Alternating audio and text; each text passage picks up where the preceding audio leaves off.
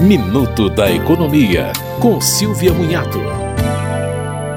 Os microempreendedores individuais terão acesso ao Programa Emergencial de Acesso ao Crédito. As linhas de crédito terão juros de 1,75% ao mês, com prazos de 12 a 60 meses. Haverá carência de 6 a 12 meses para o pagamento da primeira parcela. Os juros serão mais baixos porque os bancos poderão recorrer ao Fundo Garantidor de Crédito do governo em caso de atraso no pagamento.